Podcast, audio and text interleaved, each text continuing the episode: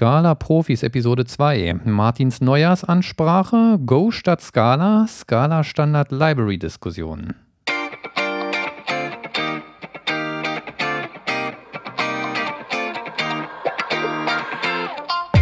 Willkommen bei den Scala Profis, dem Podcast rund um die Programmiersprache Scala mit Neuigkeiten, Know-how und was uns sonst noch so einfällt. Für dich am Mikrofon Benjamin Hagemeister und Sven Wiegand.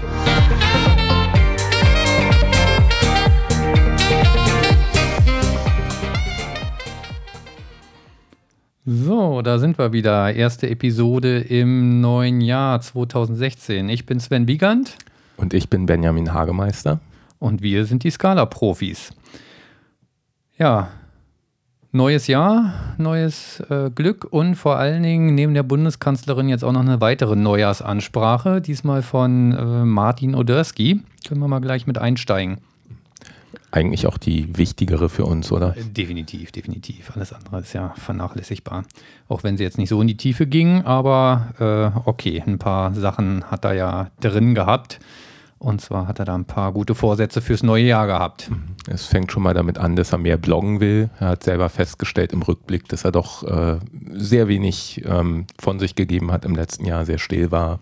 Und das will er ändern und wieder sichtbarer und hörbarer werden. Genau, und nicht nur bloggen, sondern er wollte allgemein mehr Zeit in Dokumentation investieren. Ähm, ja, um da auch einfach Skala von der Verständlichkeit und Anwendbarkeit ein bisschen voranzubringen, wenn ich das richtig in Erinnerung habe. Ja, da ähm, ist er halt auch darauf aufmerksam geworden, nochmal durch das zweite Thema, was wir haben, ein Blogpost, äh, wo jemand beschreibt, warum sie von Scala zu Go gewechselt sind, wo er dann halt selber auch feststellt, äh, ja, dass sie doch in Scala auch ein paar Fehler gemacht haben äh, eins Beispiel, was er gebracht hat, sind die Fold-Operatoren, wo er selber schreibt, was ich doch einen sehr schönen Vergleich finde. Erinnert ihn immer so schön an umfallende Dominosteine nach links oder rechts. War aber im Rückblick vielleicht nicht das, was so am lesbarsten, am allgemein verständlichsten war. Genau, seine Fault-Operatoren waren das. Ne? Und auch sein Can Build From in den Collection-Klassen hat er auch gesagt, das ist vielleicht nicht die äh, intuitivste Art, wie man das Thema entsprechend äh, beschreiben kann. Also sein Ziel neben dem mehr Bloggen ist es tatsächlich im neuen Jahr, wobei ich es nicht hundertprozentig verstanden habe, mehr ähm, ja, für die, ich, ich, weiß nicht, ob er die Einfachkeit von Scala mehr propagieren will oder ob er mehr für sorgen will, dass Scala zukünftig noch einfacher ist. Äh, ich habe ich habe so verstanden, dass er mehr die Einfachheit im Vordergrund ja, ne? stellen will. Äh, ich hätte allerdings die Hoffnung, dass er auch mit darauf achten will, dass es in Zukunft einfacher wird. Ja. Oder vielleicht zumindest nicht noch komplexer an einigen Stellen wird. Wobei ich gar nicht weiß, wie, wie ist denn das? Inwieweit hat er denn überhaupt noch Einfluss auf die Gestaltung der Sprache und der Weiterentwicklung? Oh, keine Ahnung. Wahrscheinlich läuft das also im Rahmen dieser SIPs, nee, äh, naja, dieser Requests da ab. Äh, sag schon, welche waren es denn? Äh, Slips? nee, oh Gott. Nee, die Slips waren, glaube ich, die, die, genau, waren, glaube ich, die Library Requests. Naja, egal, ja. Also irgendwelche ähm, Requests, ich werde mal nachgucken. Ähm, genau, also wahrscheinlich wird er da schon noch irgendwie Einfluss drauf haben, halt ja, in dem Komitee. Merkt hier schon, wir meinen das schon ernst, wenn wir uns als Skala-Profis bezeichnen. Mhm. Wir sind das auch. In jedem Fall, ich konnte gerade nicht antworten, weil ich Wein trinken musste. Okay. Ja, das waren eigentlich auch schon seine Vorsätze fürs neue Jahr. Ist schön, ne? nur zwei. Je weniger man sich vornimmt, desto leichter wird es einzuhalten. Ähm, Womit verbringt er sonst seine Zeit? Das hat er in dem Blogpost, äh, was wir natürlich in den Shownotes verlinkt haben, auch nochmal erwähnt. Ein Thema, wo er derzeit hauptsächlich dran arbeitet, ist äh, Dotti. Dotti ist ja ein Projekt zum Austesten neuer Sprachkonzepte und Compiler-Designs. Ursprünglich, als ich das erste Mal davon hörte, dachte ich, da geht es irgendwie darum, so den Scala, ne, zwei haben wir ja schon, ne, irgendwie 3.0-Compiler oder sowas zu basteln. Aber eigentlich ist es ein reines Forschungsprojekt ähm, wo es halt darum geht, äh, die ja vereinfachte Compiler-Konzepte auszuprobieren und die Performance zu steigern. Aber arbeiten Sie im Rahmen von Dotti nicht auch am äh, Typsystem durchaus? Genau, genau, Typsystem wollen Sie da auch irgendwie. Denn ich weiß, dass äh, Martin Odersky irgendwann mal gesagt hat, dass äh, sich die Versionsnummer, die erste Versionsnummer von Scala nur dann ändern wird, wenn das äh, Typsystem neu gemacht ah, wird. Okay. Von daher, wer weiß, vielleicht kommt ja irgendwann doch nochmal ein komplett neuer Scala-Compiler raus. Ah ja, sieh an, okay. Ich glaube eher nicht dran, aber wer weiß. Aber in dem Projekt sagen sie halt ganz klar, dass es nicht der neue Scala-Compiler sondern die Idee ist, dass Konzepte, die sich im Rahmen von Dotti bewährt haben, dass die dann Stück für Stück in Scala C einfließen sollen. Also es ist im Prinzip eine, eine Spielwiese und ein Forschungsprojekt. Und was jetzt, was wir Ende letzten Jahres geschafft haben, ist, dass Dotti sich selber kompilieren kann. Also das ist ja immer so dann der, der Ritterschlag für einen Compiler, äh, wenn der Compiler sich selber kompilieren mhm. kann. So. Naja, und zumindest auch schon große Teile der Standard Scala Library. Genau. Also ich denke mal, dazu gehört auch schon einiges. Genau. Ja, das war so seine Neujahrsansprache. Ähm, gute Vorsätze. Ich denke auch das Thema Bloggen, Propagieren und Dokumentation sind in jedem Falle wichtig. Ich weiß nicht, wie es dir geht. Mein Eindruck ist, dass die Scala-Hype-Kurve, wenn es sie denn jemals gegeben hat, außerhalb der Nische, ähm, doch tendenziell im letzten Jahr eher abgenommen hat. Also das ist so meine persönliche Wahrnehmung. Äh, ja, würde ich auch sagen. Wobei sich schon auch äh, ganz stark die Frage stellt, inwieweit es diese Skala-Hype-Kurve überhaupt gab. Also in einer bestimmten Nische bestimmt. Äh, ich glaube, dass da bei vielen dann die Begeisterung vielleicht auch übertrieben groß war am Anfang und es ist bestimmt eher wieder ein bisschen am Abflachen. Ja. Was aber auch gar nicht unbedingt schlecht ist. Ja, komm, dann hören wir auf, würde ich sagen, oder? Gut, dann war das Episode. Nee, äh, dass sie im, am Abflachen ist, das bedeutet dann ja in der Regel auch, dass etwas dann eher noch viel mehr produktiv eingesetzt wird, wo dann ja auch immer so ein paar Probleme auftreten. Und solange es keinen neuen Hype gibt, müssen wir nicht auf irgendwas Neues umsteigen. Genau, das zeigt, dass es erwachsen wird. Ne? Ist ja auch ganz schön. Okay. Ja, wie gesagt, äh, als Aufhänger für das Thema ähm, Scala muss nee, nicht Scala muss einfacher werden, sondern die Einfachkeit von Scala muss mehr propagiert werden, hatte er einen Blogpost äh, herangezogen. Ja, endlich mal wieder ein Blame-Post. Naja, komm, so ein richtiges Blame-Post war es nicht. Ja. Es war schon sehr sachlich und der ja. Autor schreibt ja auch selbst, dass er weiterhin von Scala durchaus sehr angetan ist und es auch äh, weiterhin nutzt. Ja, da hast du hast recht. Ähm, in der Vergangenheit hat es ja einige Blame-Posts gegeben, die wirklich wo man den Eindruck hatte, die haben wirklich darauf abgezielt, äh, Leute zu verärgern und zu stänkern. Das war bei dem hier definitiv nicht, sondern der ist wirklich sehr differenziert. Ist ein Blogpost von Jim Plush, Plush, wie auch immer.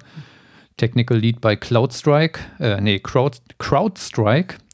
Hatte, hatte mir jetzt vorher auch noch nichts gesagt. Habe ich, um ehrlich zu sein, auch noch nie gehört. Nee, ich auch nicht. Aber das Blogpost war trotzdem gut. Ja, können wir mal ein bisschen drüber reden. Wie gesagt, das war nicht wirklich ein Blame-Post, sondern es war sehr differenziert mit vielen Punkten, die ich auch wirklich gut nachvollziehen kann. Und äh, man muss auch dazu sagen, er hat wirklich Erfahrung im Umgang mit Scala und zwar auch aus zwei Firmen letztendlich schon. Und genau. vor allem etwas, was äh, wir beide auch nicht wirklich haben, nämlich Scala im Einsatz bei größeren Teams. Ja, ja. bei uns ist ja schon ein kleineres Team und äh, ich habe auch schon den Eindruck, einige der Probleme, die er da so schildert, die entstehen auch besonders, wenn er ein großes Team hat mit wo halt die Wahrscheinlichkeit größer ist, dass man sehr unterschiedliche Leute hat, die unterschiedlich arbeiten. Ja, genau, das war da eins der Hauptthemen. Unter anderem hat er gesagt, dass sie halt Probleme mit der Skalierung des Teams hatten. Ja, er stellt so die These auf, Scala ist gut für kleine Teams, aber halt nicht für große, weil es zu viele Wege gibt, wie man Probleme lösen kann. Ja, da wird die Flexibilität, die Scala da bietet, seiner Meinung nach im Prinzip zur ja, Kehrseite der Medaille. Und es war halt auch enorm schwer, neue Mitarbeiter zu finden. Das ist das eine, das kann ich sofort nachvollziehen. Und das andere, was ich leider auch nachvollziehen kann, ist, selbst wenn ich dann Mitarbeiter gefunden habe, in den seltensten Fällen habe ich ausgebildete Scala-Mitarbeiter, sondern muss ich erstmal eine Menge Geld investieren oder was schlimmer ist, eine Menge Zeit investieren, um die Leute ja auf Speed zu bringen. Das war jetzt irgendwie missverständlich, oder? Ja, ein ganz kleines bisschen, denn äh, Drogen verteilt es in der Firma ja bisher nicht. Ja, sollte man vielleicht mal drüber nachdenken. Mhm, ich äh, reg das mal in der nächsten Retrospektive an. Okay. Ja, genau, und das war eins seiner Hauptprobleme gewesen. Und da hat er dann unter anderem halt gesagt, dass Go da deutlich einfacher ist. Aber bleiben wir nochmal bei seiner Sicht der Probleme mit Scala. Ähm, er hat da ein sehr schönes Schlüsselerlebnis gebracht. So habe ich es zumindest interpretiert, dass es ein Schlüsselerlebnis war, wo ihn Scala den letzten Nerv geraubt hat. Was ich dabei faszinierend fand, war, dass mal wieder Scala Z mit im Spiel war. Ähm, ja, haben wir, haben wir ja letztes Mal schon drauf rumgehackt, ohne es zu kennen, was ein bisschen unfair ist. Ein bisschen, ja. Ein bisschen, genau. Und zwar hatten sie da die Situation, dass irgendein Entwickler im Urlaub war und es trat irgendein Fehler in der Software auf und ähm, dann mussten sich halt andere Leute als der, der es entwickelt hat, um das Thema kümmern. Und das lief auch soweit ganz gut. Sie haben halt versucht, den Code zu verstehen an der Stelle und das lief soweit ganz gut, bis sie dann auf den Spaceship Operator gestoßen sind.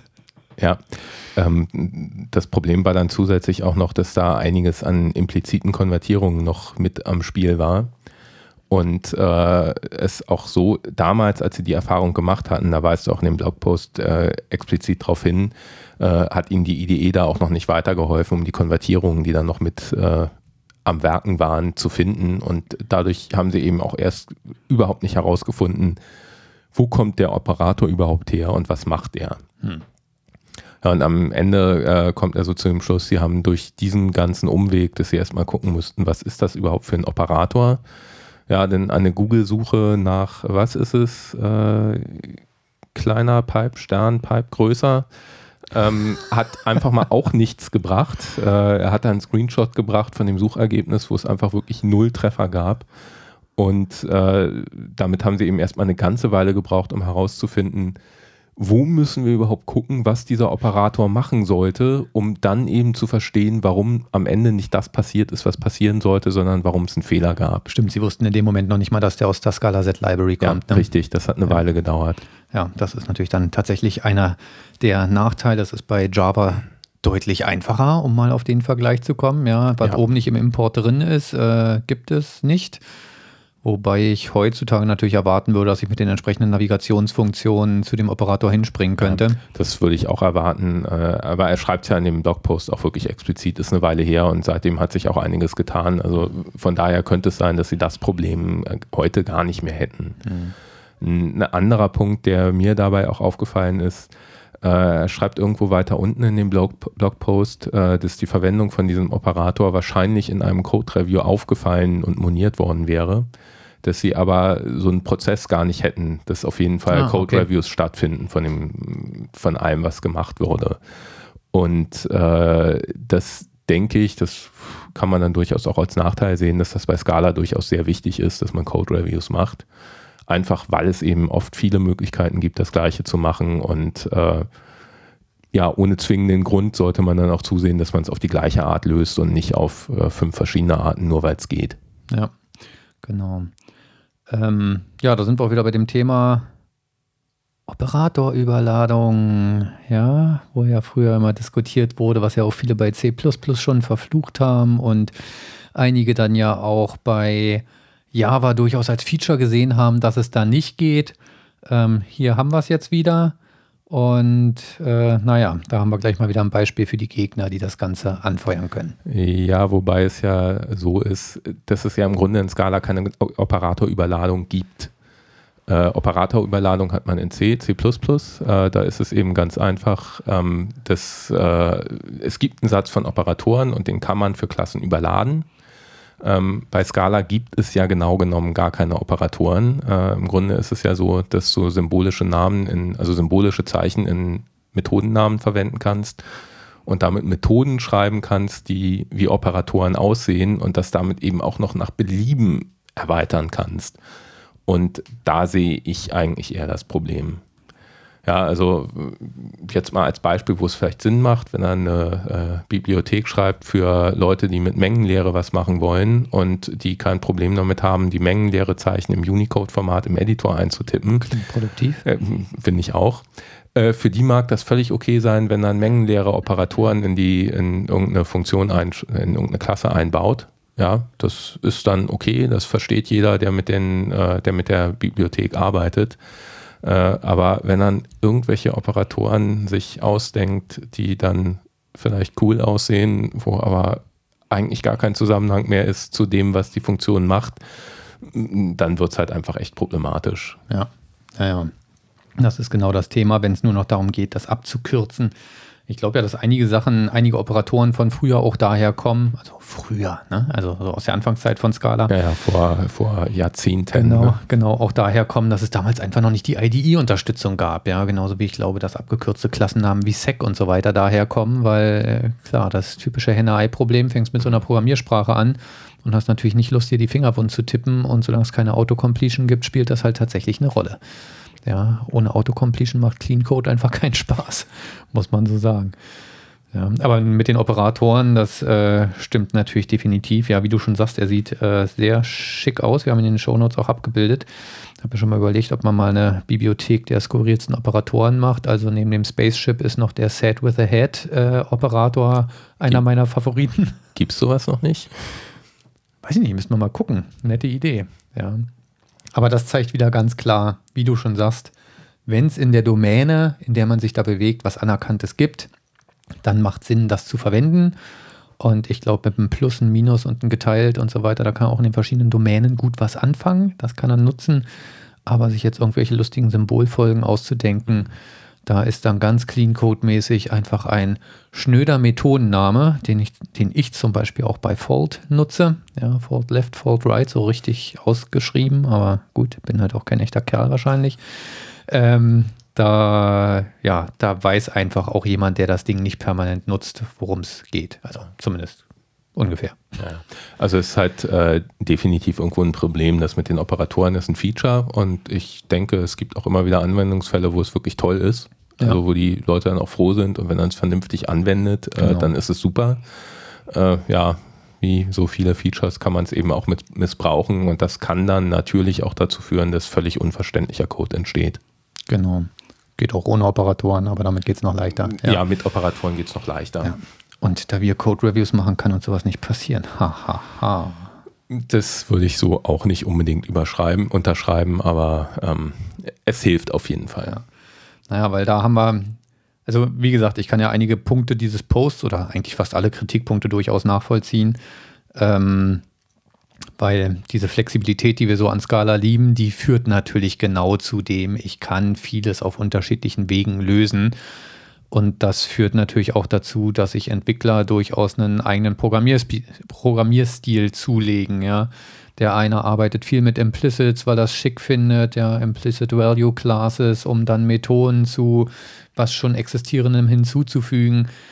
Ähm, andere machen das halt nicht. Die nutzen dann lieber Methoden auf einem Object, um andere Sachen zu manipulieren. Und ähm, so läuft man natürlich schon Gefahr, dass man ja eine sehr uneinheitliche, einen sehr uneinheitlichen Code-Stil kriegt. Und das kriegt man ja auch im Code-Review nicht alles rausgeprügelt. Ja, wobei das ja auch nicht unbedingt falsch sein muss. Da sind wir dann eben wieder durchaus bei den Vorteilen. Nicht, wenn du eine Sprache hast, die nur einen dieser Wege unterstützt. Also nehmen wir jetzt zum Beispiel mal das Thema äh, Java, ich habe halt sowas wie äh, Implicits nicht. Ich kann mich nicht hinstellen und eine Value-Klasse schreiben, um dann zu einer Klasse, die es schon gibt, noch Methoden hinzuzufügen. Ähm, dann muss ich das halt irgendwie über eine statische Funktion machen und das ist in einigen Fällen vielleicht auch überhaupt kein Problem und sieht gut aus und ist okay und schick. Und in anderen Stellen führt es unter Umständen aber auch zu Code, der einfach unnötig kompliziert und auch unübersichtlich ist. Ja, und das ist halt äh, an vielen Stellen einfach genau das Problem mit dieser Flexibilität.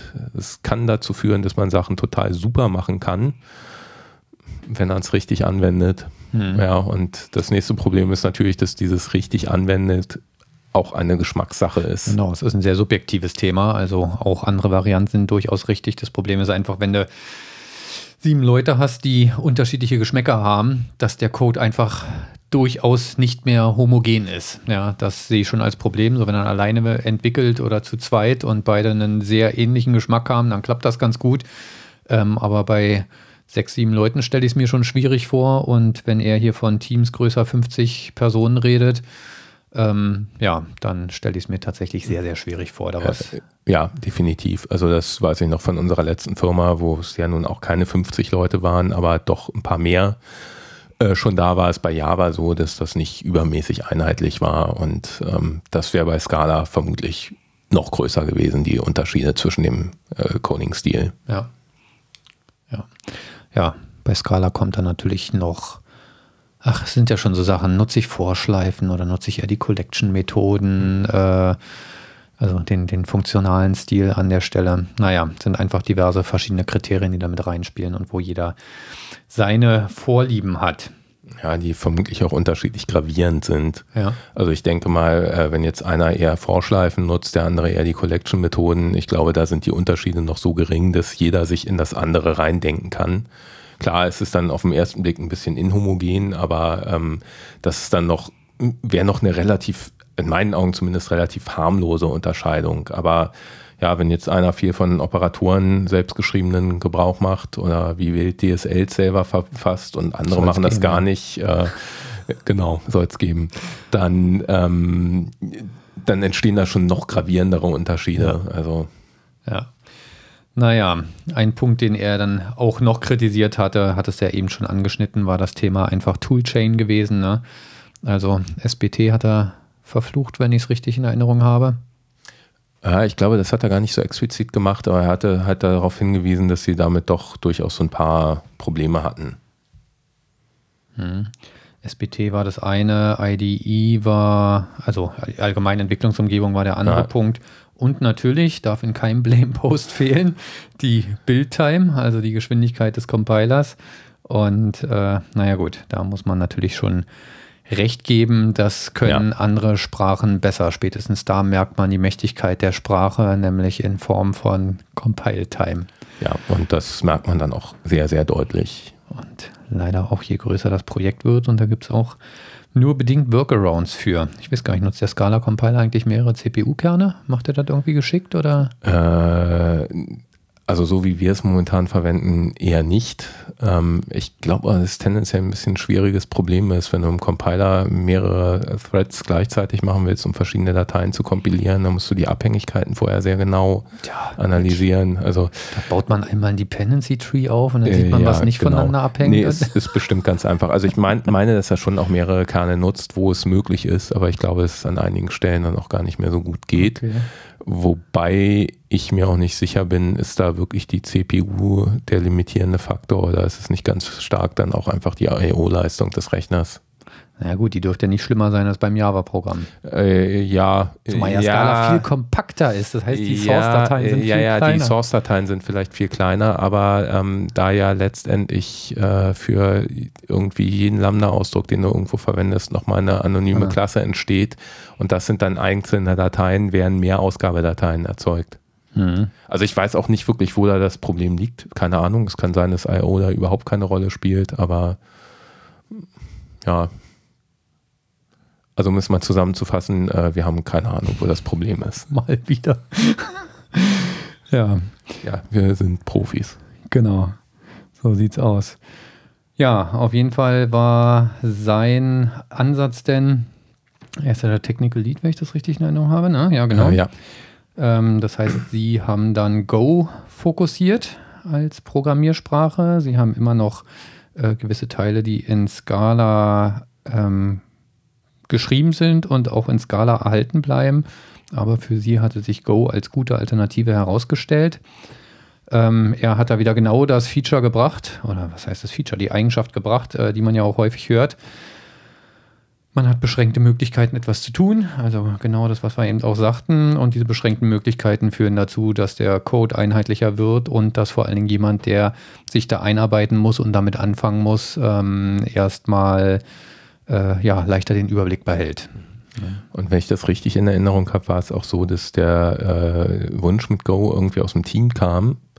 Das weiß ich gar nicht mehr. Ja, also irgendwie hatten sie da sogar direkt so einen Prozess, wenn ich das richtig in Erinnerung habe. Ähm, und äh, ja, ja, auch durchaus eigentlich alle davon sehr angetan waren. Insbesondere davon, wie schnell es zu erlernen ist. Genau, wie schnell es zu erlernen ist. Er sagt, super schnelle Bildzeiten. Ähm, was ja bei Go auch eine Spezialität ist, ist, dass direkt Binärdateien rauspurzeln und die sind deutlich kleiner. Gut, da muss ich sagen, das hat mich jetzt im Java- oder Scala-Umfeld noch nie sonderlich interessiert. Hängt natürlich auch von der, äh, ja, von der Infrastruktur ab, in der man sich da bewegt, ob einen jetzt die Größe der, der Bildartefakte ähm, am Ende interessiert. Und er sagte auch wirklich großartiges Tooling und ja, wie gesagt, leicht zu erlernen, intuitiv, bessere Dokumentation als Scala. Da sind wir wieder.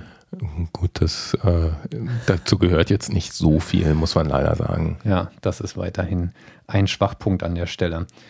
Ansonsten muss ich sagen, also wenn, selbst wenn ich jetzt in der Situation wäre und sagen würde, äh, nee, Scala, Teufelszeug, viel zu kompliziert, viel zu flexibel, ähm, nach dem, was ich mir bisher von Go angeguckt habe, wäre das jetzt zumindest für das Feld, in dem wir uns bewegen, hier mit Webanwendungen, könnte ich mir Go nur schwer vorstellen. Bei Ihnen scheint es ganz gut zu passen. Aber so von der Sprache her finde ich es dann doch wieder. Ich meine, ich bin von Java zu Scala gegangen, weil mir Scala Möglichkeiten geboten hat, die mir bei Java einfach gefehlt haben. Jetzt von Scala zu Go zu gehen, jetzt können sie alle auf mich einprügeln, die Leute, die Go sehr gut kennen, wirkt für mich auf den ersten Blick äh, nach zwei Schritten rückwärts, weil so rein von der Sprache her finde ich es doch, naja, sehr äh, beschränkt.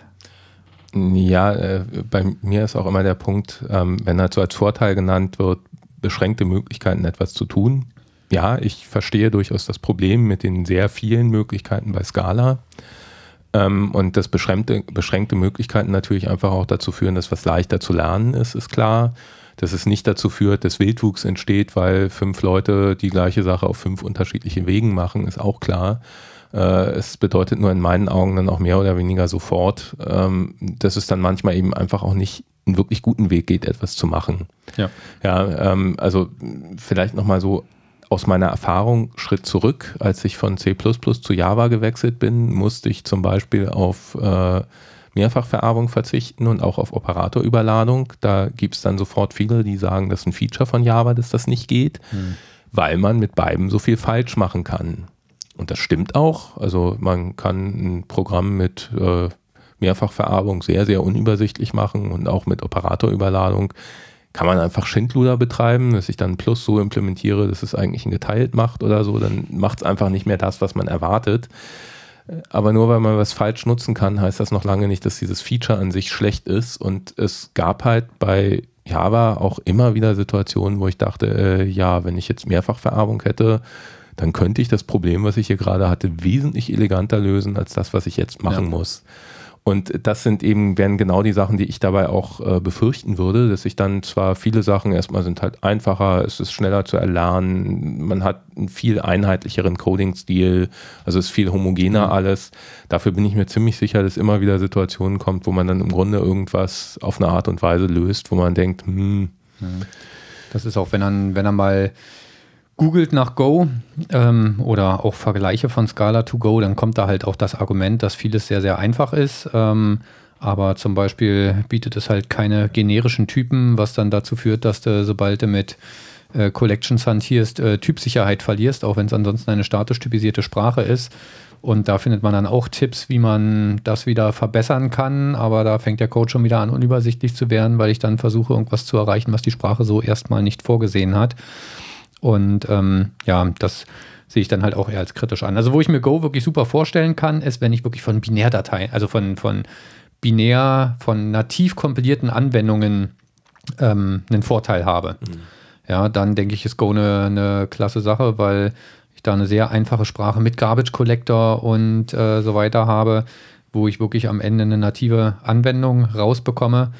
Aber ähm, ansonsten muss ich ganz ehrlich sagen, also wie gesagt, wenn mir Scala zu komplex ist, dann würde ich tatsächlich an der Stelle Java bevorzugen. Es gibt ja inzwischen noch diverse andere Alternativen, wo ich jetzt aber auch nicht so up-to-date bin mit Cylon und äh, Konsorten.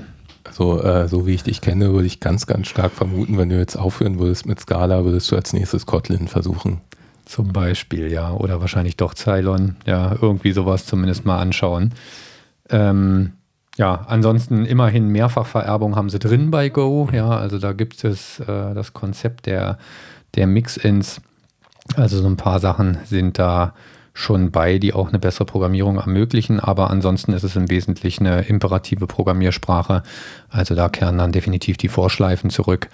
Ähm, auch wenn er Closures erstellen kann, aber so die funktionale Eleganz, wie man es bei Scala hat, die ist halt nicht gegeben. Aber ja, die Trennung zwischen Eleganz und, äh, und Komplexität ist immer schwer trennbar, wobei ich halt auch der Meinung bin, wenn jemand ähm, Softwareentwickler ist und an einem Projekt arbeitet, dann finde ich eine gewisse Einarbeitungszeit für das Werkzeug, mit dem ich arbeite, auch vollkommen legitim. Ähm, in der Hoffnung, dass man damit am Ende produktiver ist. Ob man es wirklich ist, das sei ja immer mal dahingestellt. Ja, lässt sich auch schwer feststellen. Genau, da müssten wir wieder das zweite Team haben, was dann parallel das Ganze in Go entwickelt. Aber aus äh, Entwicklern von der, vom gleichen Typ und von der gleichen Erfahrung und so besteht, das dürfte sehr schwer äh, zusammenzustellen zu sein. Ja, was Tolles gibt es nicht nochmal. Ähm, was ich mich ja auch immer frage, äh, wenn man sich halt solche Probleme anguckt, wie, wie das, was sie da hatten mit dem Spaceship-Operator, dass ich immer denke, was da im Grunde irgendwie noch ganz hilfreich wäre, wenn es da nochmal ein bisschen bessere statische Code-Analyse-Tools für Scala ja. gäbe, dass man halt zum Beispiel einfach sagen kann, darf bei uns nicht eingesetzt werden. Hm. Ja, ähm, muss man natürlich ein bisschen vorsichtig sein. Buchstaben enthalten. Äh, ja, gut, da muss man ein bisschen vorsichtig sein, denn sowas wie Plus und Minus oder so bestimmte ja. will man ja unter Umständen haben, aber ähm, äh, nicht, also irgendwie so, dass man solche Sachen dann verbieten kann, äh, das kann schon sehr, sehr hilfreich sein in solchen Situationen, gerade wenn man ein bisschen einheitlicheren Coding-Stil verwenden ja. will. Ja, das ist, finde ich, bei Scala auch weiter ein Mangel, also dass die statischen Code-Analysen, sei es nur die triviale, der triviale Style-Check, ähm, aber halt auch wirklich ja sowas wie, wie Findbugs im Java-Umfeld, ich weiß gar nicht, ob das noch aktuell ist, äh, meines Wissens schon. Ja. Also es gibt übrigens inzwischen auch durchaus einige Tools mehr, als, das, als es sie noch gab, als wir äh, damals mit der Entwicklung angefangen haben. Ich wollte mir das bei, Gelegen ich, bei Gelegenheit auch nochmal angucken. Äh, können wir vielleicht ansonsten auch nochmal in, in eine Episode aufnehmen. Klingt vernünftig. Okay, ja, ich glaube, damit haben wir das Thema zur Genüge erschöpft. Äh, Sagt man so? Also der ähm, Blogpost, der ist auch wirklich interessant, kann ich jedem ja. nur empfehlen, ja, ja, sich den mal durchzulesen, zumal er auch wirklich sehr sachlich ist, sehr differenziert. Ähm, lohnt sich. Ja, ich habe da nochmal einen Link zu Go hinzugefügt und man findet auch eine ganze Menge Artikel, wenn man mal nach Scala versus Go sucht, um so einen Vergleich zu kriegen. Allerdings fand ich da jetzt keinen so gut, dass ich es würdig fände, ihn in unseren Show Notes zu verlinken. Ähm, da dürft ihr dann selber googeln. Ja, Nächstes Thema. JSON für die Scala Standard Library. Ja, wobei es ja, wenn ich den äh, Vorschlag richtig in Erinnerung habe, gar nicht unbedingt direkt um JSON geht, sondern eigentlich nur um definierten AST, oder? Äh, nee, ich glaube, es ging, hier geht es übrigens wirklich um den Slip, ja, also. Ja. ähm, aber meines Wissens nach äh, hieß der schon von Anfang an tatsächlich Adding Standard JSON AST, okay? Okay, hast du recht, geht gar nicht um eine JSON-Library an sich. Zumal äh, es da ja Moment, sogar schon eine drin das? gibt. Äh, ja, also wenn ich das richtig verstanden habe und ich muss gestehen, ich habe mir ähm, den Slip gar nicht wirklich so im Detail angeguckt, weil ich eigentlich eher angefangen habe, die Diskussion, die der ausgelöst hat, zu lesen. Ähm, äh, wenn ich das Problem richtig verstehe, ist es so, dass sie bei sich im Projekt mit verschiedenen JSON-Libraries arbeiten müssen und da auch Daten hin und her konvertieren müssen und die halt alle irgendwie den AST selber abbilden und das bei allen unterschiedlich ist und dadurch Konvertierungen schwierig werden. Mhm. Und da hätte er gerne praktisch einen Standard in der Hoffnung, dass den dann alle Bibliotheken irgendwann unterstützen und dann das Hin- und Her-Konvertieren ganz einfach wird. Mhm. So habe ich es verstanden. Mhm. Aber ganz ehrlich, äh, wir wollen ja auch gar nicht unbedingt über diesen Vorschlag reden, sondern fanden ja eher die Diskussion, die daraus entstanden ist. Äh ja, die war schon sehr skurril und die hat in einigen Stellen auch das bestätigt, was ja gerne Scala auch nachgesagt wird, äh, dass die Community nicht die freundlichste ist. Ne? Also ja, ja, das war schon. Achso, übrigens äh, hier Sprachrequests heißen SIPs. Sehe ich nur gerade an der Stelle nochmal nachgeliefert für den Anfang. Also SIPs und Slips. Na gut. ja, gut. Genau. Ja, also wie gesagt, worum ging es? Äh, es wurde ein offizieller ähm, Slip eröffnet. also eine, äh, ein, ein Vorschlag zur Erweiterung der Standard Library, äh, der Scala Standard Library, wo es genau um diese Thematik ging, wie Benjamin sie eben beschrieben hat. Und ähm, daraufhin brach dann Krieg los, ne? Kann man schon so sagen. Das äh, kann man so sagen. Ja, Krieg ist vielleicht ein bisschen übertrieben, aber Echt? es, Den Eindruck äh, hatte ich nicht. aber- es, es äh, brach eine ähm, wilde Diskussion los. Also ich überschlag das mal hier. Das sind so, da kommen wir schon auf 100 Bildschirmseiten, die äh, dann auf diesem äh, Gitblit-Dingen kommentiert wurden. Ist auch verlinkt in den Show Notes. Ähm, fand ich schon spektakulär, lustig, na lustig bis erschreckend fand ich auch die Reaktion von Martin Odersky. Also da gab es dann einen Scala Z-Entwickler, der hat dann geschrieben, I believe Scala Standard Lib does not need JSON Library. Punkt. Ja, ich meine, ist natürlich auch eine sehr qualifizierte äh, Aussage. So ein, so ein bisschen Begründung, warum eigentlich nicht, wäre doch eine feine Sache gewesen. Woraufhin Martin Odersky äh, abgegangen ist. We see that sort of comments a lot from the Scala Z people. I must admit it is getting annoying. If you have serious concerns about a proposal, let's hear them. But I'm not interested in the commonly voiced opinion that no improvements should be made to the standard library. That's just uh, obstructionism. It's like me telling you there should be no Scala Z. I guess you would not like that either. Ja, ich kann es ein Stück weit verstehen, denn Hängt irgendwie so dieser Kommentar einfach brauchen wir nicht ohne ja, Begründung. ja, Hängt, Äh, hängt von der Historie ab, die es da schon gegeben hat. Ich weiß ja, weiß ja nicht, was da schon vorher abgegangen ist. Ja, auf jeden Fall finde ich die Diskussion an sich mal wieder eine sehr spannende. Äh, ja, ist ja eine leidige, die man ja in, in allen Programmiersprachen eigentlich führen kann. Was gehört in die Standard Library rein und was gehört nicht rein? Ja. Ja. Was ist deine Meinung? JSON AST? Ja, nein? Das Schlimme ist, ich habe nicht mal eine Standardmeinung dazu. Das mit dem JSON AST, das hatte ich äh, geschickt überlesen. Für mich war es, äh, wie gesagt, ich hatte es verstanden, als den Request eine JSON-Library reinzupacken. Ähm, und ich bin da hin und her gerissen. Also zum einen, ja, ist es schon was relativ Spezielles. Ähm, zum anderen glaube ich, dass eine der Sachen, die Java so erfolgreich gemacht hat, ist eine sehr, sehr komplette Standard-Library. Wenn ich mir Java angucke, ähm, auch schon vor vielen Jahren, dann kann ich sehr viele Standardprobleme direkt ohne eine zusätzliche Library einzubinden ähm, nutzen. Und äh, ich glaube, das hat schon eine Menge zum Erfolg beigetragen. Hinzu kommt, dass ich persönlich keine wirklich gute, also ich habe bisher noch keine JSON-Library im Scala-Umfeld genutzt, wo ich wirklich gesagt habe, yo, die fand ich gut. Ja, ich kenne die aus dem Play-Umfeld, also die bei Play mit drin ist. Boah, die finde ich auch mittelmäßig anstrengend stellenweise. Also für einfache Abfragen, um mal einen, einen Subwert aus dem JSON-Tree rauszukriegen, ist sie toll, aber spätestens das Bauen von JSON finde ich unsäglich umständlich. Vielleicht hat es bei mir auch einfach noch nicht Klick gemacht. Gut, dann hatte ich mal hier Jackson JSON äh, genutzt, was ja eher so die Reflection-basierte Variante ist, was ich zu Java-Zeiten cool fand, aber irgendwie so, ich finde im Scala-Umfeld ähm, gefällt mir das nicht mehr richtig so. Also, ja, Gibt es in Java in der Standard-Library einen JSON-Parser? das ist eine gute Frage, das kann ich dir nicht beantworten. Also meines Wissens nach nicht. nee. Meines Wissens nach nicht. Ja. Ähm, ich, ich bin auch da immer so ein bisschen hin und her gerissen, denn irgendwie äh, gibt es ja durchaus auch die Bestrebungen, das alles ein bisschen modularer zu machen. Hm. Ja, gibt es ja nicht nur bei Scala, gibt es ja bei Java auch. Und äh, da ist dann der Punkt, wenn ich, wenn es am Ende so eine Situation ist, dass es sowieso in irgendeiner Form ein extra Modul ist, was ich einbinden muss, dann ist auch wieder fast egal, ob das ein Standardmodul ist oder ob das irgendwie Hm. von irgendeinem beliebigen Anbieter, von aus irgendeinem beliebigen Open Source Projekt kommt. Ja. ja, du hast schon recht. Ich könnte, ich könnte mir halt wirklich vorstellen, dass es, ich sag mal, JSON ist heutzutage, wenn ich irgendwas mache, was auch nur eine HTTP-Verbindung aufbaut, ja, dann führt heute einfach kein Weg mehr an JSON vorbei. Ja, ich glaube, da sind, ist auch die Scala-Community geschädigt durch dieses XML, was von Anfang an drin war. Äh, Ja, mit Sicherheit. Mit Sicherheit. Mal abgesehen davon, wenn ich es richtig sehe, einen JSON-Parser gibt es durchaus auch in der Standardbibliothek, der ist nur offensichtlich auch nicht gut. Ach echt? Also da gab es nämlich auch ein paar Kommentare, äh, Okay. wo dann halt verschiedene Leute auch übereinstimmten, dass der wohl besser raus muss.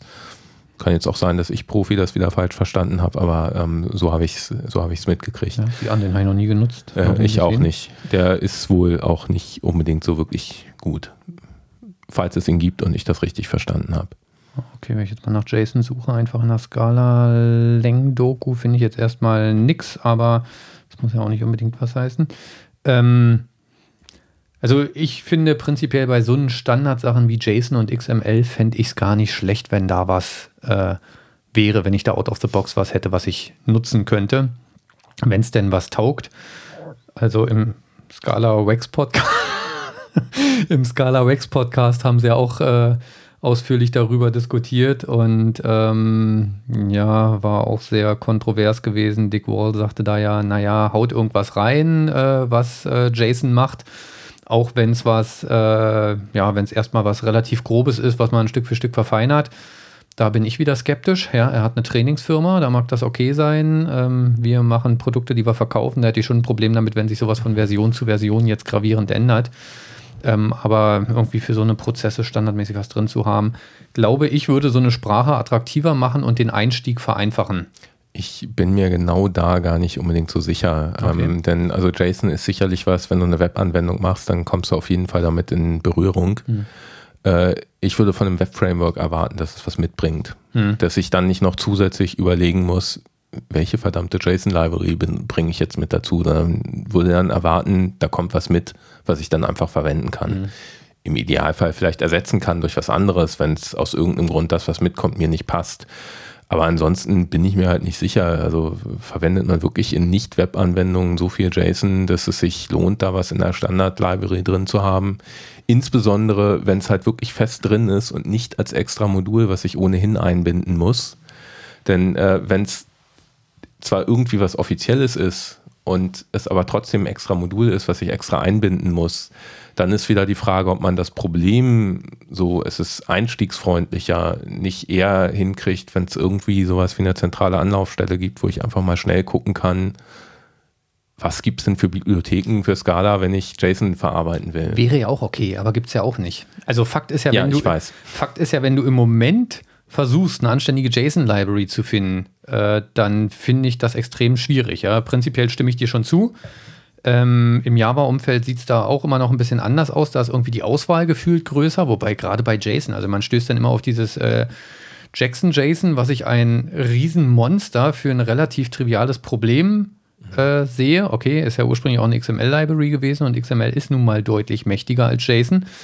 Ähm, aber ja, also wie gesagt, ich finde es in dem Moment ein Problem, wenn es für so ein äh, gängigen Fall, zu Web-Services gehört es heute einfach, ähm, einfach keine, keine anständige Auswahl gibt. Du hast recht, ja, wenn das ins Web-Framework mit reinzupacken würde, reichen. Und ich bin mir auch nicht sicher, ob äh, so eine Sache wie Swing damals im Java-Umfeld, ähm, ob sowas tatsächlich in eine Standard-Library reingehört. Da hast du schon einen gewissen Rahmen recht. Auf der anderen Seite hat das natürlich die Java-Welt auch sehr leicht gemacht. Ja? Wenn ich Desktop-Anwendungen geschrieben habe, kann ich erstmal Swing nehmen. Wenn ich eine Webanwendung machen will, kann ich erstmal JSF nehmen. Oh Gott, hau mich nicht. Ähm, also da, da kann man dann jetzt auch als Gegenargument so, äh, sofort bringen, das hat die äh, Java-Welt dann aber am Anfang auch sehr hässlich gemacht. Ne? Swing und das äh, Metal Look and Feel. Oh komm, ist doch schön. Äh, nein, ist es nicht. Äh, nein, das stimmt schon. Also ich ähm, denke eben auch, wenn, wenn solche Sachen verfügbar sind, ist das schon äh, sehr gut insbesondere wenn da was, was, äh, ja, was Hochwertiges, was man gut verwenden kann bei ist. Äh, aber ich, ich, mir persönlich wäre es, glaube ich, fast lieber, wenn es irgendwie eine zentrale Anlaufstelle gibt, wo ich halt feststellen kann, was gibt es denn alles für Bibliotheken. Ja, das, wie, ja, will man sowas, wie will man sowas aufbauen? Ja? Ich habe keine Ahnung.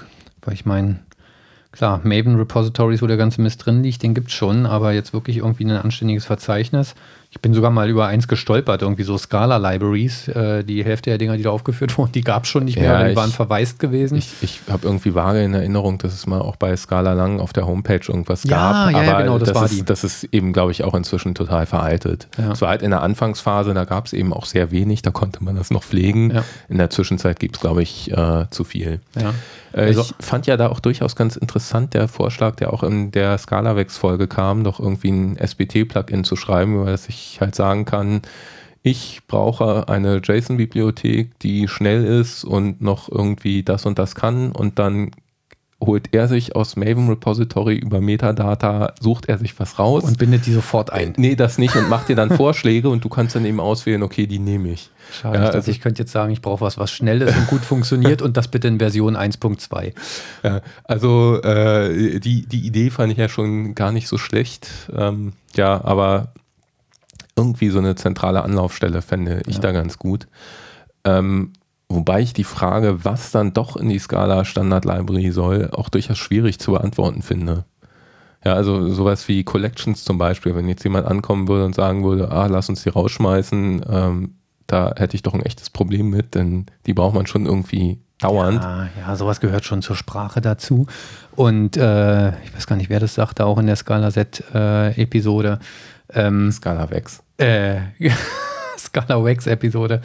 Ähm, da sagte auch einer, das ist quasi so, so Protokoll, also alle Libraries, die sich untereinander oder, oder, andersrum, jede Library, die ich irgendwie einbinde, arbeitet irgendwie mit Collections. Ja, und wenn es dafür keinen Standard gäbe, dann hätte man äh, tatsächlich ein ernstes Problem an der Stelle. Ähm, weil ja, das sind einfach so Standards, die müssen, müssen einfach da sein. Und ich glaube, da würde man dann doch die Hürde auch für neue Entwickler, die es nun mal eben ausprobieren wollen, also ein Hello World, äh, wo man auch Hello World irgendwie zehnmal ausgibt oder sowas, das sollte schon out of the box funktionieren, ja. ohne dass ich erst ein Dependency Management brauche. Ohne Zweifel, äh, wobei es natürlich dann auch potenziell den Nachteil hat, dass sich bessere Alternativen zu irgendwas nicht durchsetzen. Ja, weil halt jeder das aus der Standard Library nimmt und ähm, irgendjemand hat was gemacht, das ist eigentlich viel besser als das, was in der Standard Library ist aber weil man das halt extra einbinden muss, äh, wird es nicht verwendet. Ja, also das ist halt auch so ein Punkt, ich sehe das genauso wie du. Ich bin der Meinung, es gehört in die Standard Library, aber äh, ich könnte mir auch vorstellen, dass es bei einigen Sachen durchaus seinen Vorteil haben kann, wenn was nicht da ist und sich dann praktisch erstmal was entwickeln muss. Äh, das ist natürlich furchtbar, wenn er in der Phase ist, wo man es braucht und es hat sich noch nichts entwickelt. Aber es kann halt sein, wenn er in der Phase ist, wo man was braucht und es hat sich schon was entwickelt, dass man dann was kriegt, was viel besser ist, als wenn es halt irgendwas wäre, was irgendwie mal so am Anfang schnell in die Standardbibliothek reingehauen ja. wurde. Ich sag mal, wenn es einen echten Mehrwert bildet, äh, bietet, dann glaube ich, kann man damit auch überleben. Ja, also ich sag mal, Guava im Java-Umfeld ist auch im Wesentlichen Standardfunktionalität, Collections und so weiter hat sich irgendwann ganz gut durchgesetzt, weil es halt einfach einen echten Mehrwert gegenüber der Standard-Library bietet. Und in dem Fall muss man ja noch dazu sagen, also bevor Guava kam, war es bei mir immer so bei Java-Projekten, wenn ich irgendwie was brauchte, wo Apache ich dachte, es müsste doch eigentlich in der Standardbibliothek sein, aber ist nicht da. Dann habe ich bei Apache Commons geguckt ja, ja. und irgendwann kam der Moment, wo ich angefangen habe, bei Guava zu gucken. Ja. Und ich meine, auch im Scala-Umfeld haben wir es ja, wenn einem das nicht reicht, was da ist, dann guckt man sich Scala Set an und da hat man dann halt auch entsprechend mehr drin. Ähm, aber ich denke, es gehört schon rein. Ein anderer Vorschlag, der ja auch kam, war, naja, bei Linux gibt es ja auch so verschiedene Distributionen. Man könnte ja überlegen, ob es quasi ein Core-Skala gibt. Äh, und dann gibt es verschiedene Distributionen, wo verschiedene Libraries dann schon mitgeliefert werden. Das war ein Vorschlag, da hat sich mir äh, der Magen umgedreht, weil ich glaube, wenn wir was in der doch relativ kleinen Scala-Community nicht brauchen, dann ist es bitte eine Fragmentierung. Ja, ich bin mir da auch gar nicht sicher, ob da unbedingt eine Fragmentierung einsetzen würde. Das potenzielle Problem, was du dann halt hast, äh, der eine verwendet eine Distribution, die verwendet, um mal wieder darauf zurückzukommen, äh, die Play-JSON-Bibliothek dann nimmst du dir noch was anderes dazu, eine andere Bibliothek, die ist mit einer Distribution gebaut worden, die verwendet jetzt, weiß ich nicht, Spray.json oder irgendwas anderes. Das kann man ja trotzdem immer noch verwenden. Du kriegst dann nur über die Dependencies einfach gleich alles mit rein. Mhm. Und äh, da ist dann halt eher der Punkt, ich würde so ein bisschen befürchten, dass da doch äh, ja ziemliches Chaos ausbricht. Also ja ich äh, kann es mir auch nicht so richtig gut vorstellen, was das bringen soll. Vor allen Dingen, dann findest du mal einen Entwickler, der Scala kann, ja, aber dann fängt schon an, dass der andere Collections nutzt als du. Also ich meine, da bist du am Verzweifeln. Da, äh, da könnte man dann stattdessen vielleicht Go einsetzen. genau, aber ich glaube, Libraries haben die auch durchaus im Konzept drin. Ja. Naja, ich sehe schon, wir werden das Problem äh, nicht lösen können. Da führt kein Weg dran vorbei. Hm. Aber auch hier, äh, ich finde, es lohnt sich durchaus mal in diese Diskussion reinzugucken. Ähm, die ist teilweise dann auch unterhaltsam. Ja, unterhaltsam bis erschreckend. Äh, ja, wurde dann ja auch irgendwann geschlossen, die Diskussion, ähm, weil es dann doch stellenweise ja halt auch einfach angreifend war. Ja. Ja. Naja, dann mal gute Nachrichten. Es gibt einen neuen Look für Scala Doc. Alles wird gut. Sieht er gut aus? Keine Ahnung. Äh, doch, ich hatte mal tatsächlich reingeguckt. Ich habe es auch verlinkt in den Show Notes und da war, glaube ich, genau, da war auch ein Screenshot mit drin. Ja, also ist jetzt Flat Design. Ähm, sieht tatsächlich ein bisschen gefälliger aus. Ähm, ja, habe ich nichts gegen, wenn sowas mal ein bisschen aufgefrischt wird und das zumindest von der Optik her einen angenehmeren Anstrich kriegt. Noch schöner wäre es natürlich, wenn die Scala Doc Inhalte aufgebohrt werden würden, aber ähm, das eine hat ja mit dem anderen erstmal nichts zu tun. Da hat sich halt jemand hingesetzt und hat was umgebaut, was er schöner fand und hat dafür einen Pull-Request gestellt und der wurde tatsächlich dann auch angenommen und was hat er geschrieben? Verfügbarkeit, genau, mit 2.12 Milestone 4 soll es wahrscheinlich reinkommen. Und es gibt sogar eine Diskussion, gut, die finde ich ein bisschen merkwürdig, ob man es nicht noch auf 2.11 runterziehen würde. Ähm, ich weiß ja nicht, wie viel Zeit sie haben, aber also wenn ich für das Projekt verantwortlich wäre, würde ich sagen, da gibt es noch das ein oder andere Problem, was noch wichtiger ist. Naja, ist vielleicht eine Kleinigkeit, die schnell gemacht ist, aber ja. im Prinzip würde ich auch sagen, gerade weil es eine Kleinigkeit ist, 2.12 reicht. Nee, ich äh, bin auch immer dafür zu haben, einfach auch mal optisch was zu machen. Ja. Ähm, und ich bin mir ziemlich sicher, dass optisch was zu machen auch äh, deutlich einfacher ist, als einfach mal den Inhalt zu verbessern. Ja, ja, na klar. Und vor allen Dingen, ja, das war mal ja so ein Manager-Argument gewesen, ja. Ähm, da hat halt jemand Lust gehabt, eine hübsche Oberfläche zu machen und nicht Inhalt zu schreiben. Das eine hat mit dem ja. anderen einfach nichts zu tun. Ja, genau. Ja. Also, wie gesagt, haben wir auch verlinkt, könnt ihr euch mal selber angucken. Sieht ganz schick aus, passt eher in die neue Flat Design Welt mit rein. Ja, was haben wir noch an News? Äh, es gibt eine neue Bibliothek und zwar zum Zugriff auf Datenbanken. Ähm, TypeSafe hat sich ja irgendwann verabschiedet von dem kostenlosen Support für Oracle und MS SQL bei genau. Slick. Und das ist weiterentwickelt worden. Es gibt jetzt FreeSlick, äh, die halt den MS SQL-Treiber weiterentwickelt haben und haben noch Unterstützung für Oracle mhm. und sogar für DB2 eingebaut. Ach, DB, ach ja, doch, genau. Habe ich ja da so reingeschrieben. Sehen. Ja schon ein Weilchen her. Ähm, ist auch tatsächlich keine neue Bibliothek, sondern die gibt es schon länger, aber sie haben jetzt mit der neuen Version, die von FreeSlick rausgekommen ist, haben sie halt noch Oracle und DB2 nachgezogen. Ursprünglich war es nur der Microsoft SQL Treiber gewesen. Äh, sie lassen sich da auch ein bisschen aus, dass sie sagen, TypeSafe hat mit Version 2.0 den Microsoft SQL Treiber als Closed Source gemacht. Sie schreiben da auch, äh, ist eigentlich ein Witz, weil der ist äh, sehr, sehr, sehr, sehr, sehr klein und kompakt und da ist das natürlich eine angenehme Variante. Das heißt, man kann das kostenlose Slick im Prinzip mit diesem Paket dazu verwenden, äh, um dann trotzdem Microsoft SQL Server, Oracle und DB2 Support zu haben, der sonst tatsächlich, man muss auch sagen, alles andere als günstig ist. Also wir hatten ja damals auch mal eine Anfrage gestellt, die genauen Preise weiß ich gar nicht mehr, aber äh, das war schon so, dass ich dann doch geschluckt habe, was der Spaß kostet. Wobei ja, wenn mich meine Erinnerung nicht täuscht, dass äh, in den Kosten dann nicht nur drin ist, äh, dass man diesen Treiber kriegt und benutzen kann, sondern halt auch entsprechender Support ja, ja, klar. TypeSafe. Genau, klar, Support ist auch mit drin, aber trotzdem fand ich die Preise tatsächlich ganz schön happig, vor allen Dingen für eine Library. Ich weiß nicht, bei mir war zu dem Zeitpunkt immer noch im Kopf, dass das eigentlich ja, eine Open Source Library ist. Dem war dann halt nicht mehr so gewesen. Aber gut, auch TypeSafe muss irgendwo von leben. Hilft alles nichts. Ja, ich finde es auch in dem Fall ja. durchaus legitim, so eine Vorgehensweise zu sagen, wenn man eine kommerzielle Datenbank verwendet, genau. dann hat man vermutlich auch eine kommerzielle Anwendung und kann dann durchaus für den Support auch Geld bezahlen. Genau, ist ja bei JOQ genauso. Ja. Da gibt es ja auch die Open Source Variante, die dann mit MySQL und Postgres und ich weiß gar nicht, was funktioniert. Dann die mittlere Edition, mit der man Microsoft und Oracle, glaube ich, machen kann. Ja, genau. Die haben wir ja auch im Einsatz. Und dann gibt es noch die Enterprise Edition für unter anderem DB2-User. Gut, wer so einen Dinosaurier nutzt. Ich meine, der hat es auch verdient, dass er Geld bezahlen muss. Vor allem die Lizenzkosten von DB2, da ist jede Library im Vergleich, das siehst du nicht mal in den Nachkommastellen dann.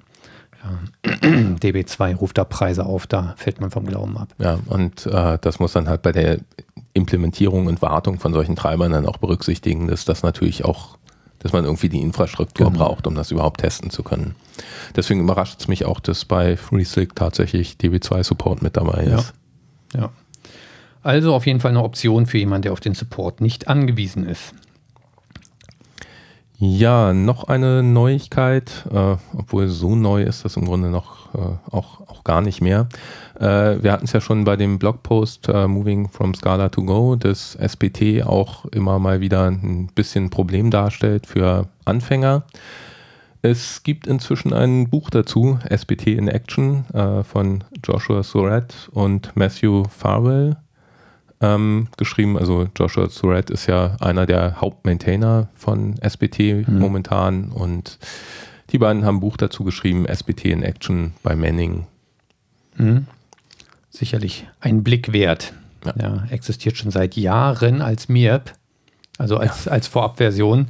Und äh, jetzt gibt es dann tatsächlich mal die finale Version. Du hast auch gleich zugeschlagen, ne? Weil ich es richtig in äh, Ich habe ja. gleich zugeschlagen, weil ich es dann doch jetzt für ein privates Projekt ein bisschen intensiver nutzen will. Und da dachte ich mir auch, naja, ich hatte auch gerade noch einen 50 Prozent äh, Nachlass.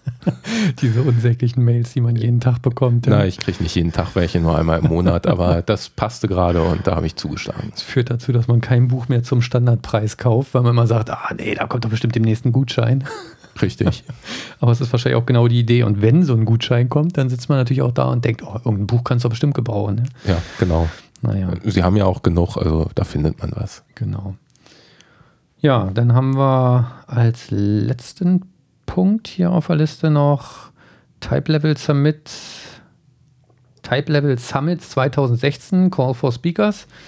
Also Type Level ist ein äh, Community ist eine Community von Projekten und Personen rund um, was schreiben sie hier, Pure Typeful, oh Gott, Pure Typeful Functional Programming in Scala.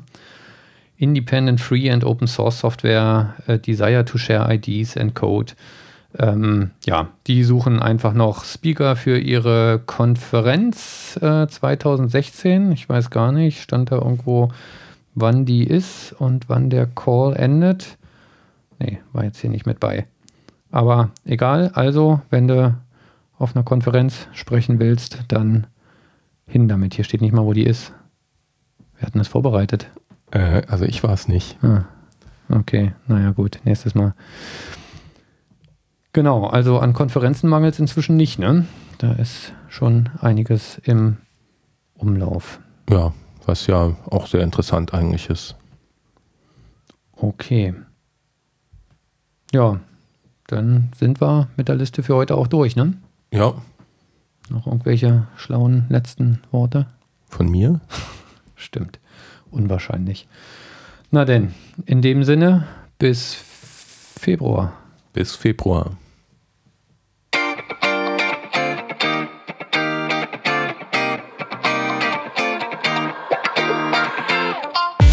Vielen Dank fürs Zuhören. Wir freuen uns über euer Feedback via iTunes, Twitter und auf der Website unter scalaprofis.de. Bis zum nächsten Mal.